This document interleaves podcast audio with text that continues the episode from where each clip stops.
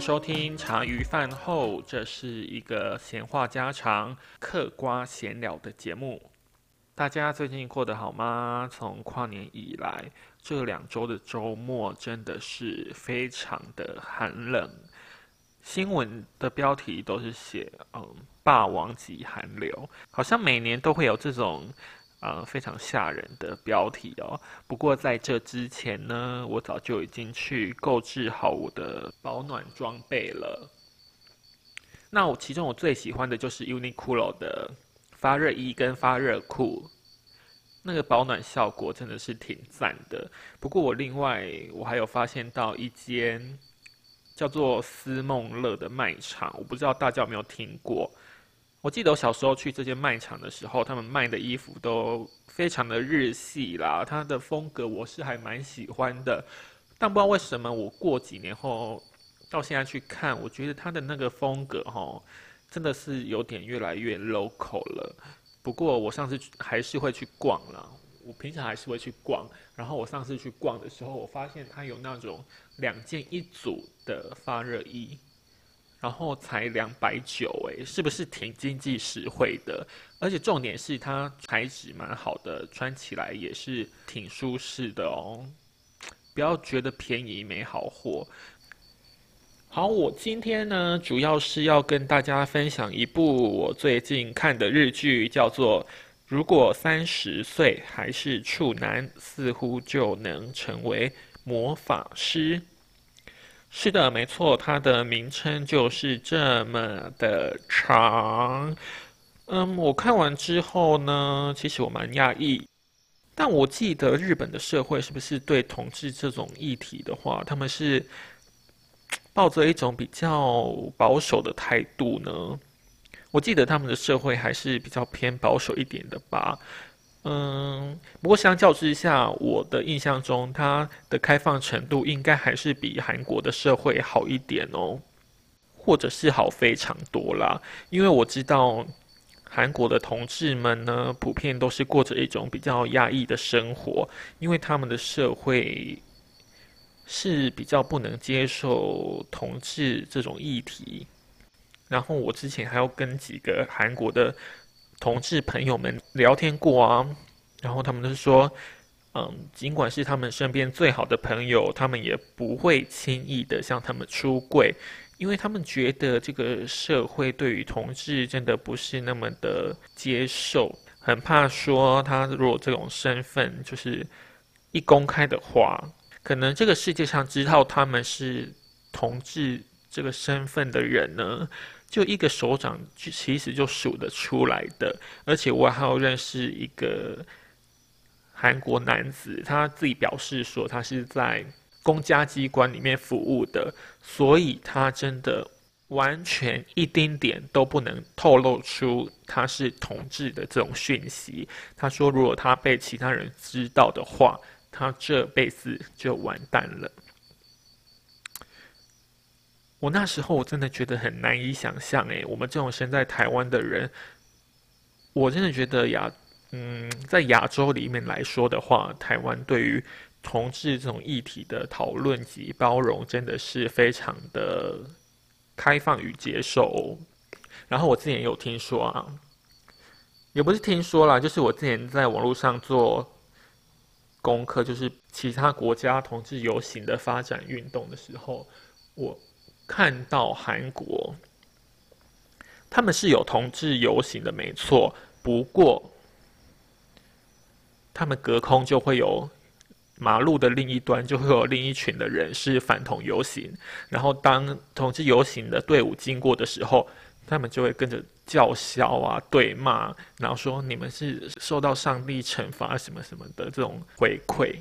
而且，而且，而且，我们知道在台湾的话，其实蛮大部分的年轻人，他们对于同志议题的接受度其实蛮高的。但是在韩国，呃，反同游行里面的话，其实也蛮有一大部分是呃年轻族群站出来发声。这点跟台湾的话，其实是非常的不一样的。然后相比之下，我真的觉得台湾是一个非常棒的地方。虽然说不是每个人的遭遇都一样啦，或许在台湾还是有一些人是，嗯，家庭或者是职场或者是生活周遭的朋友们，他们比较不能够接受讨论这种问题的。好，那我们现在就回来讨论这一个影集本身好了。刚才是有一点扯太远。嗯，我觉得这个影集它其实蛮有趣的，而且它的节奏很快。我喜欢看节奏快的影集，而且它一集不到三十分钟，非常适合我们这种过着忙碌生活的上班族，是不是？因为呢，我能看影集的时间大概就只有早餐时间，然后午餐、午休时间以及晚上的下班时间。所以，如果它一集什么要一个小时的话，我就会很难把它追完啦，吼。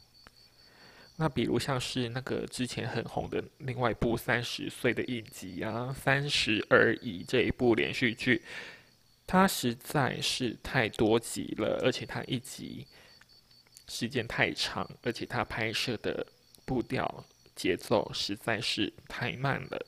我真的啊，我当初就是没有追完，真的会花蛮多时间的，而且我每次一看到一半，我就会很想睡觉喽。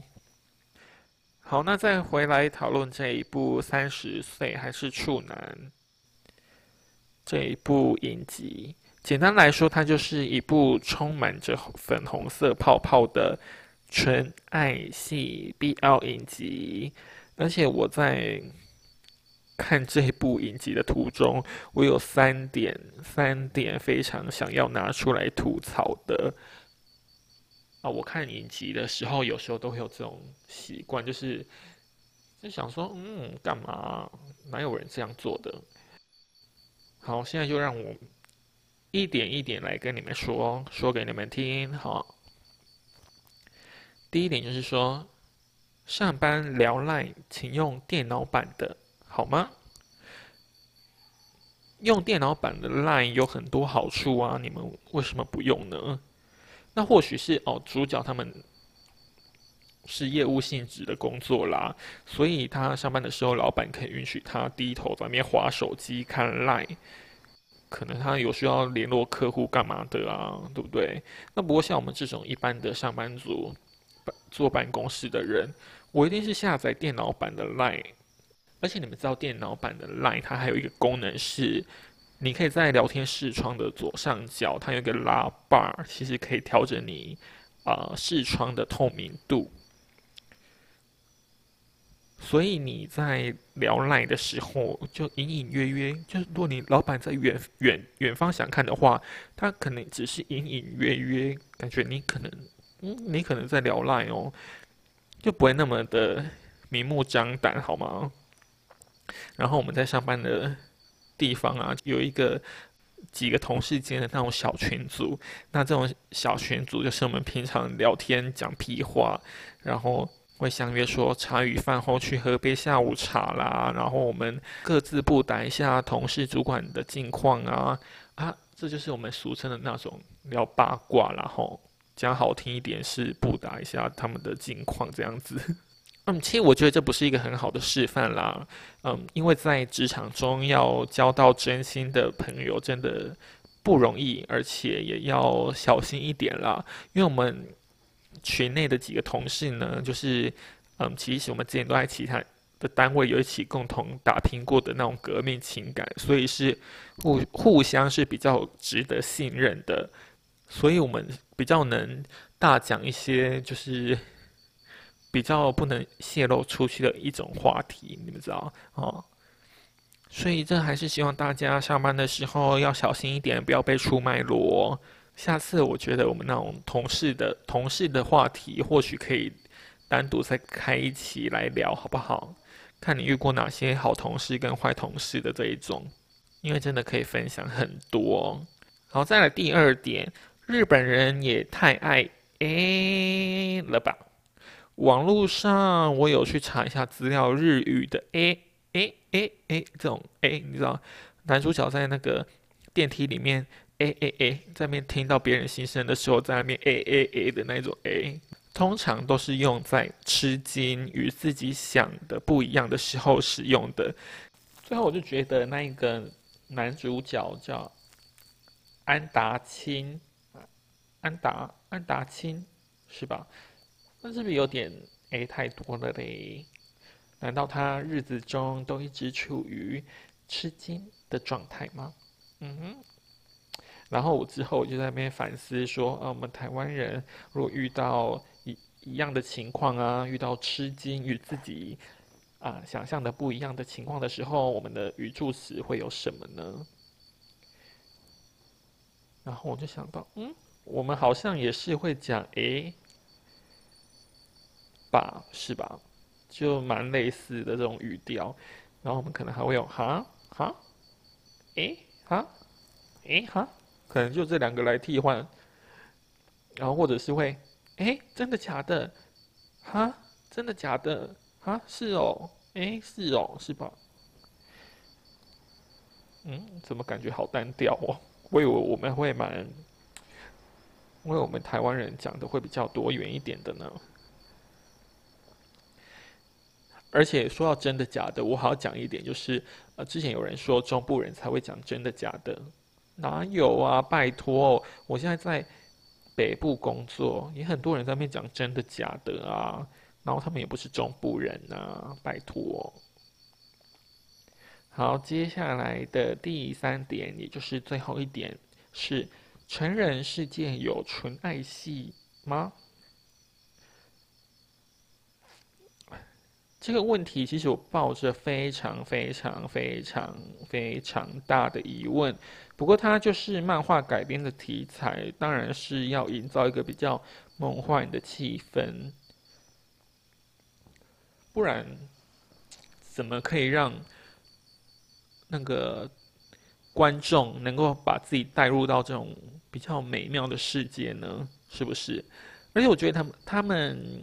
就这一对情侣啊，他们营造的那种氛围，这种情侣间的火花，我觉得好像有一点不够吧？好像有时候会觉得他们距离是不是有点太远了？就他们之间的氛围不太像是情侣之间，可能比较像哥哥或弟弟，还是那种关系比较好的男性友人的感觉。另外，我想要提一点是那个黑泽的那种笑容啊，有一点，有一点比较世故一点，很像那种我们在新宿的那种歌舞伎町，不会看到很多那种牛郎店的看板嘛，就是上面的人的那一种职职业笑容。我希望他的粉丝不要攻击我，拜托哈，我只是那种呃讨论一下哦，讨论而已。而且我我是看完之后，我我之后有去搜寻，去看一下他们的 IG 是长怎么样，我才发现，因为他有演 Netflix 上面另外一部影集耶，就叫呃《经济之国的闯关者》。他这两部的形象实在差太多了，我第一时间真的认不出来。嗯，我好像又有点讲太远了哈。好，回来继续讨论一下，说，嗯，成人的世界到底有没有纯爱戏？我是觉得，自从大学毕业之后进入职场，嗯，可能也随着年纪越来越大啦，所以大家在找对象的时候要考虑的条件是越来越多。就比如说，你会看这个人的，呃，好，个性就先不用说了啦，就是。不管年纪多大，我们一定会先看个性的嘛。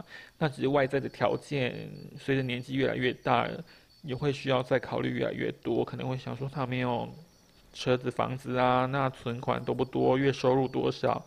那啊，还有价值观、生活对生活对物质的价值观有没有符合？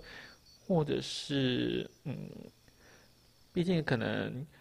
随着年纪越来越大，每一次遇到的对象都需要慎重考虑，因为哦，毕竟也有可能是想要走入婚姻的嘛。那婚姻我们当然是不想要，就是随便随便就离婚。嗯，不再像是年年轻的时候可以多尝试、多了解，然后花比较多时间去呃认识、理解对方这样子，会吗？大家会不会年纪越来越大之后就嗯比较难去花大把的时间去认识一个人这样子？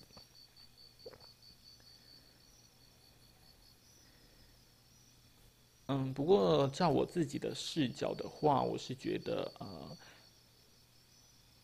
在选择交往对象的时候，有没有需要价值观或者是想法上面的门当户对，我是觉得挺重要的哦。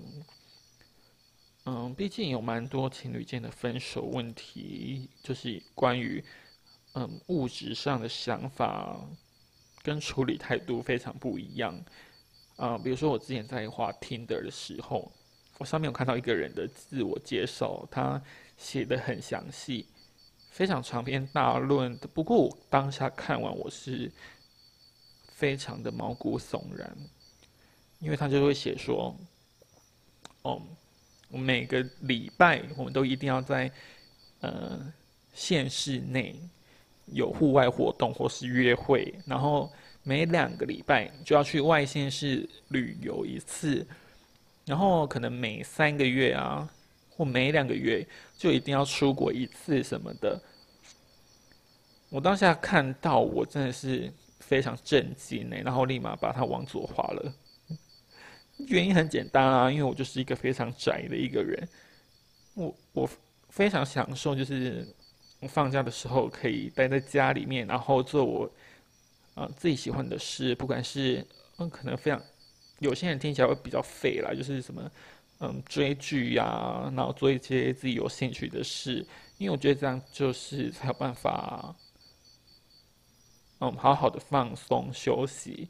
那如果到户外活动的话，其实我是蛮喜欢的，主要我比较在意的一点是。它会有，它那种档案上面的时间规划限制的，会让人家觉得有那么一丁点的压力。啊，总体来说，我是还蛮推荐这部影集的，大家可以参考看看喽。而且它选角，我觉得选的蛮好的，因为他们就是看起来挺配的。而且安达清这一次选角，我觉得他比漫画画的还好看，就是那种呆萌呆萌的气质啊，整个整个影集的那种想法就很有趣，而且他他的魔法，我那时候还想说，啊，也太好笑了吧。然后我在看这部影集的途中，我时不时会用我的手，然后遮我的嘴巴，发出一点。哎呀，好害羞这种感觉哦，所以我现在终于能体会说，为什么 BL 漫画都可以深得腐女们的心，因为它总是带着粉红色的泡泡，大家都喜欢的粉红色的泡泡。好啦，我今天的 podcast 这一集就先讲到这里。如果大家有收听到最后的话，非常感谢喽！那下次再见，拜拜。